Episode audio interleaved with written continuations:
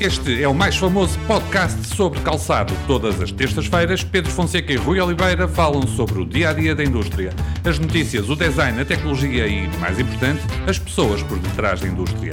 Aperte os seus sapatos e ouça o podcast com um novo episódio todas as terças-feiras. Este podcast tem o apoio de Login, agência de marketing digital para a indústria da moda. Vapsol, always a step ahead. Sejam bem-vindos ao 20 episódio do mais famoso podcast sobre calçado. O meu nome é Pedro Fonseca, tenho comigo, como é habitual, Rui Oliveira. Rui, tudo bem? Olá. Olá, Pedro. O episódio de hoje é um episódio diferente. Não temos temas, mas aqui o Rui Oliveira vai nos contar eh, algumas histórias da sua vida profissional eh, eh, relacionada com o calçado. E eu, ele já me contou algumas e, e são bastante curiosas, por isso fiquem por aí, ouçam as três histórias e eu já falei com o Rui e depois destas três, um destes dias vamos voltar a falar de histórias curiosas na indústria do calçado. Rui, a primeira história que nos vais trazer está relacionada com um casal de clientes alemães que veio cá há uns tempos atrás queriam produzir sapatos, uma pequena coleção na altura, que estavam a começar a empresa e eh, foi complicado arranjarem uma fábrica de calçado que produzisse uma quantidade tão pequena de sapatos. Força. Sem dúvida. Foi, eh, ora, Pedro, eh, é um programa diferente do habitual, portanto, este, este sem, sem preparação, digamos assim, uh, e, sem, e, sem, e sem os habituais temas.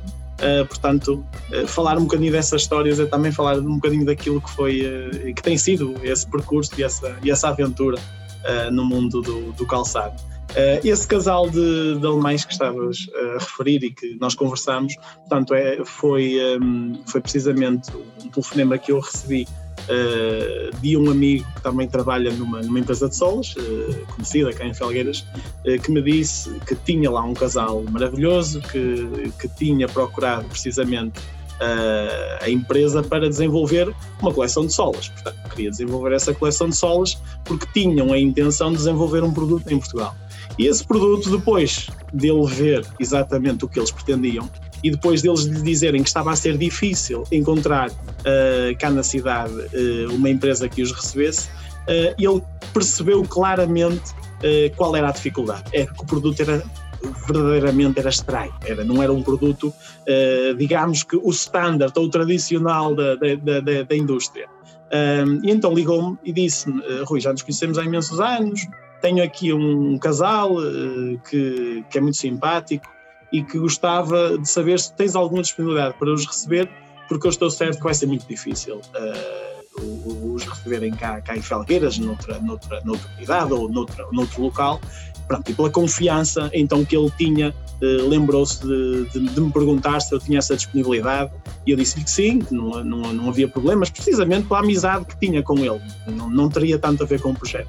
E quando cá chegaram, pronto, queriam fazer um, o desenvolvimento de um produto uh, sustentável, que agora está muito na moda, isto foi aqui há, há cerca de 3, 4 anos, sensivelmente, um, e de facto, quando eu olhei o produto, a minha maior dificuldade foi saber como é que ia convencer a equipa de modelação e a equipa de desenvolvimento de produto precisamente a, a fazer uh, uma amostra dentro daquele conceito. É um conceito diferente do habitual, é um conceito que tem muitos materiais sintéticos, muitos materiais uh, com, com, com, características totalmente diferentes daquelas que estávamos habituados da pele.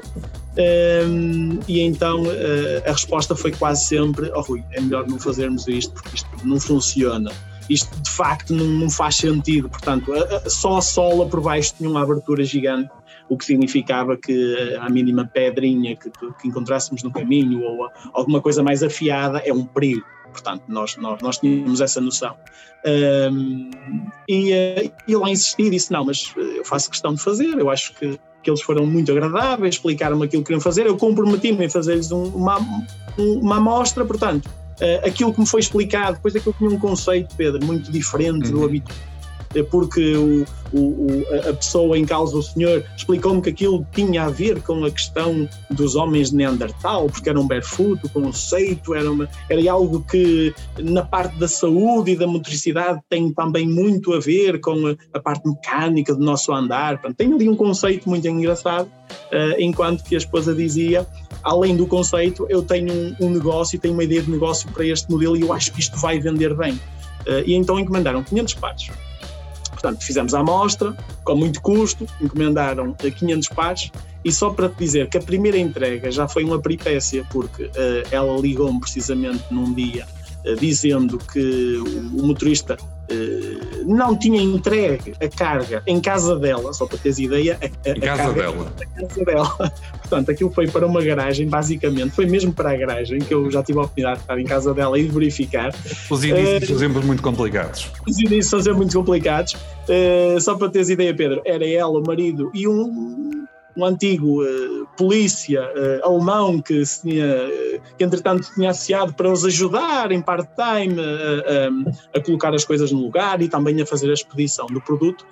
portanto, estamos a falar de três pessoas e três pessoas que receberam a carga molhada porque o motorista recusou-se a ir à casa dela, não entregou. Eles tiveram que fazer cartão a cartão uh, para a garagem, aquilo foi uma peripécia, aquela, ela fez a queixa, o motorista fez a queixa para a nossa parte de exportação dizendo que não conseguia levar lá a caixa, portanto, foi toda uma peripécia. Uh, e, um, e passado umas semanas, uh, depois de, de, tudo isto ter acontecido, uh, eu surpreendi-me quando me fez um novo pedido e uma encomenda de, de, de 3 mil pares na altura. Portanto, 500 para 3 mil em poucas semanas. 500 para 3 mil em poucas semanas. Conhecendo aquele conceito e, e vendo o produto, que dificilmente, por exemplo, no nosso mercado português eh, era escoado, eh, eu disse, mas isto realmente está, está, está, está a vender bem. 3 mil pás, tens a certeza que sim, 3 mil pás que nós vamos apostar, isto vendeu muito bem, nós temos passado muito bem a palavra. E pronto, Pedro, isto basicamente para te dizer que ao fim de três anos, é uma empresa que esses 500 pás que fez uh, de, de, início, basicamente hoje tem 500 pares numa produção diária de uma linha que é dedicada em exclusivo à marca. Portanto, são, são 500 pares diários que faz. Uh, e trabalha já com outras empresas em Felgueiras e ainda bem, e ficamos todos contentes porque significa que o negócio cresceu para toda a gente. Uh, mas o que é certo é que o conceito explodiu, Uh, são muito reconhecidos já uh, no mercado como uma marca muito amiga do ambiente sustentável e muito diferente, uh, mas é uma história engraçada porque parte precisamente do, do acreditar, do ter também, pronto, de uma amizade e de uma conversa depois parte também o acreditar e ver um produto diferente e, e, estas histórias há uma no milhão, porque normalmente isto não, não corre bem, mas esta Sim. correu muito bem uh, e hoje em dia eh, são, são uma marca que, que tem conseguido estabelecer-se muitíssimo bem no mercado, principalmente na Alemanha. Ui, segunda história que nos trazes foi quando fostes a uma feira de Amicam em Xangai, certo? Vamos a ela? Essa é essa história é engraçada porque eu já me estou a rir porque contaste-me há um bocadinho e opa, é mais. Uh, isto, não lembra ao diabo. Não lembra, não lembra. Nós uh, então tínhamos uh, planeado precisamente fazer uma abordagem ao mercado asiático. A Mikam decidiu, há uns anos atrás, realizar uma feira em Xangai, na Ásia, precisamente para promover os produtos e os produtores e as marcas europeias junto da, do, do mercado asiático.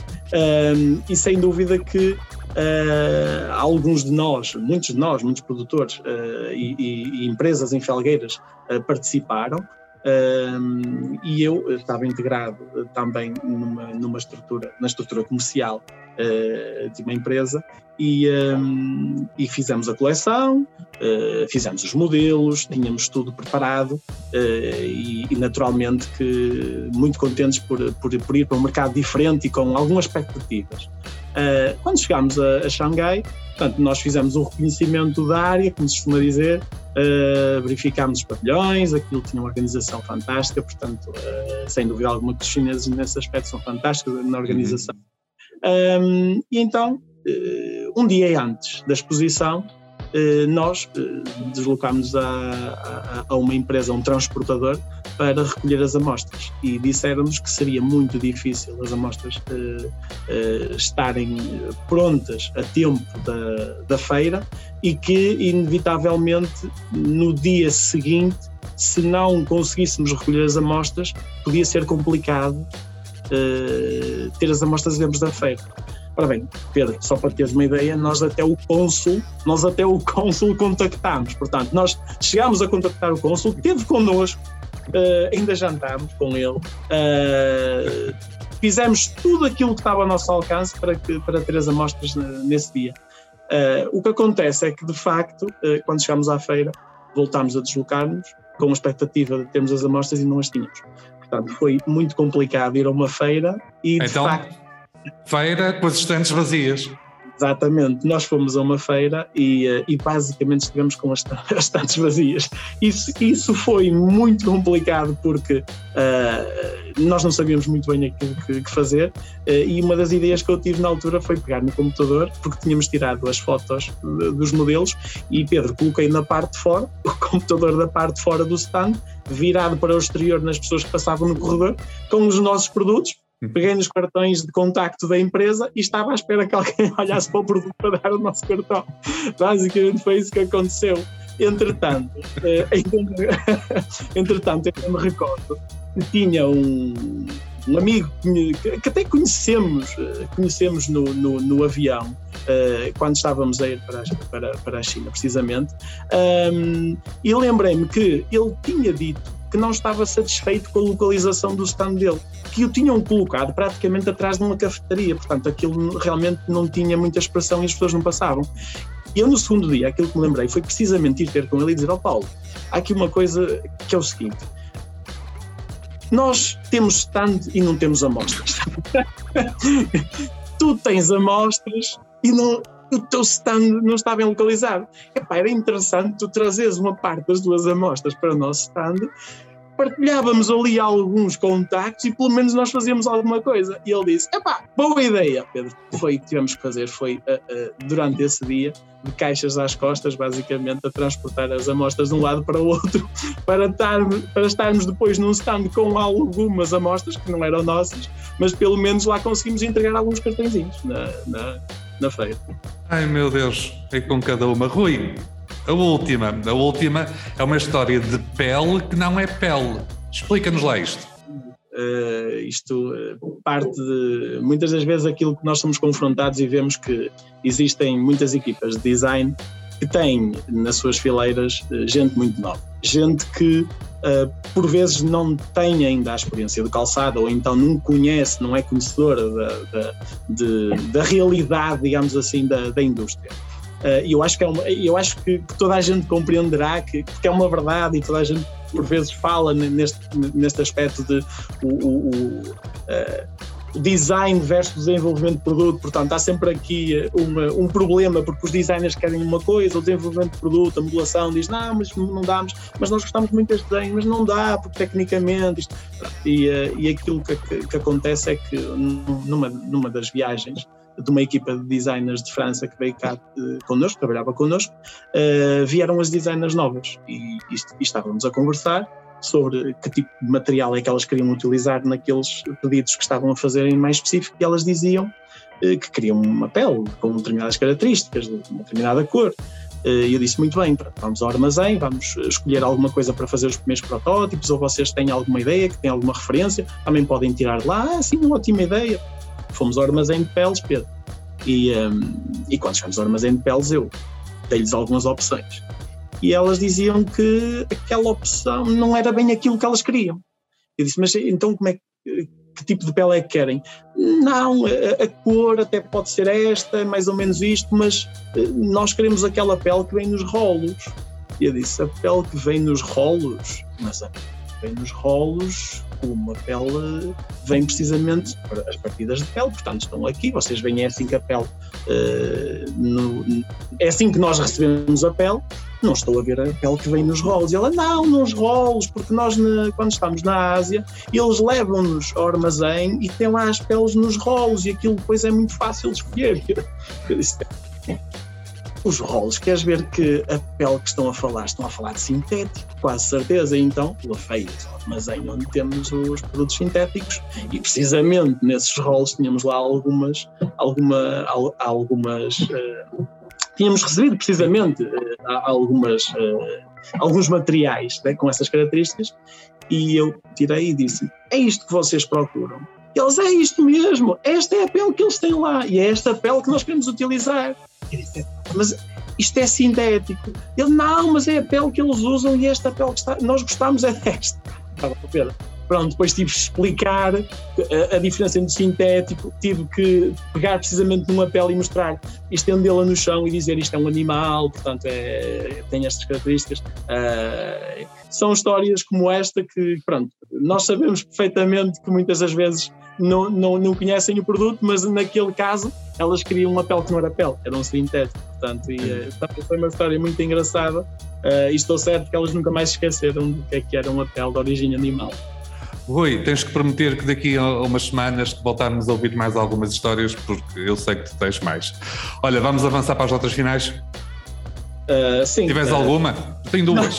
Não, uh, nós, digamos que as notas finais do, de, deste programa hoje foi, foi um programa diferente. Uh, mas, pois, eu, eu tenho duas notas finais sérias, vá, vá.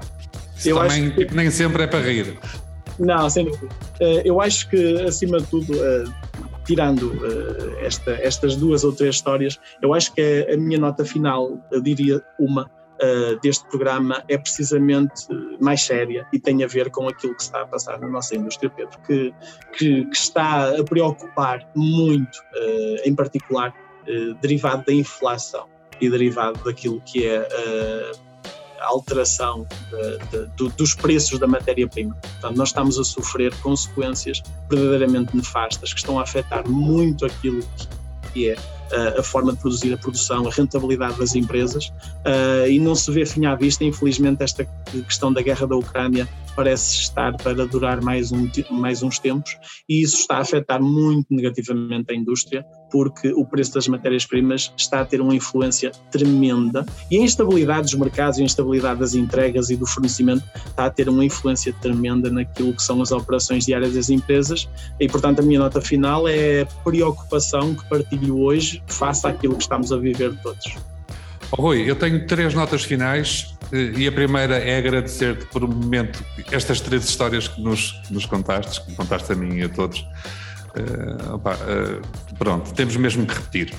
Segunda nota que eu tenho é uma notícia do Jornal de Notícias de ontem, uh, em que fez um estudo em que só há dois privados entre os 30 maiores beneficiários do Portugal 2020 e um desses dois privados é a Apicaps, com um investimento total de 95 milhões de euros, a que corresponde uma participação de 55 milhões de euros distribuídos por 18 projetos. Portanto, a indústria do calçado parece estar a aproveitar eh, a oportunidade dos, que os fundos comunitários eh, oferecem e, por isso, está de parabéns. Segunda nota final, nós já cá falámos aqui nos podcasts atrás do metaverso e das NFTs. É, é nova coisa da internet e há mais uma empresa que chegou ao metaverso, uma empresa portuguesa do calçado, a Fly London, em parceria com, com o Departamento de Sistemas eh, Ciberfísicos do Instituto Politécnico do, do Cávado e do Ávado. Eh, eh, a Fly London criou quatro jogos, quatro mini-jogos e uma loja na, de, uma, de uma plataforma uh, metaverso. Portanto, uh, as empresas que quiserem apostar nisto e é a nova coisa, ainda vão a tempo.